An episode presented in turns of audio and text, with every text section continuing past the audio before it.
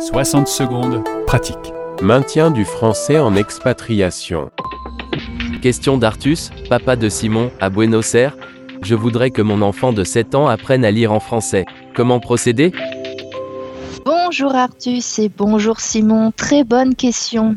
Alors, vous êtes à Buenos Aires, donc je suppose que votre enfant euh, est scolarisé dans une école hispanophone peut-être ou anglophone, ou en tout cas, il n'est pas dans une école française. Je pense que de là vient votre question.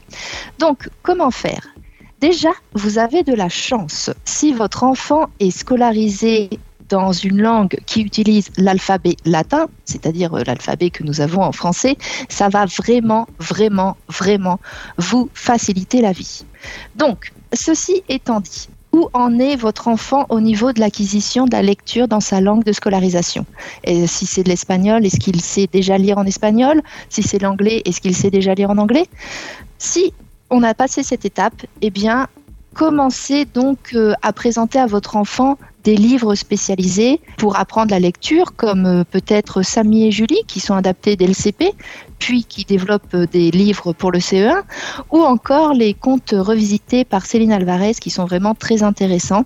L'ensemble de ces collections, en fait, est adapté pour l'acquisition de la lecture, dans le sens où les lettres qui ne se prononcent pas sont d'une certaine couleur, les liaisons sont d'une autre couleur. Vraiment, c'est très bien fait. Enfin, quand est-ce que je commence la lecture. Est-ce que je le fais en même temps, avant, après? Donc moi, ce que je vous recommande, c'est vraiment de laisser votre enfant consolider sa lecture dans sa langue de scolarisation avant de commencer le français. Évidemment, il y a des enfants qui peuvent le faire en même temps ou même qui commencent à lire le français avant de lire en langue de scolarisation. Ça dépend de chacun.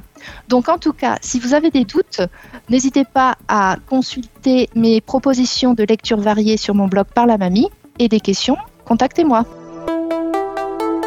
C'était votre chronique Maintien du français en expatriation, présentée par Elodie Vincent de parlamamie.com.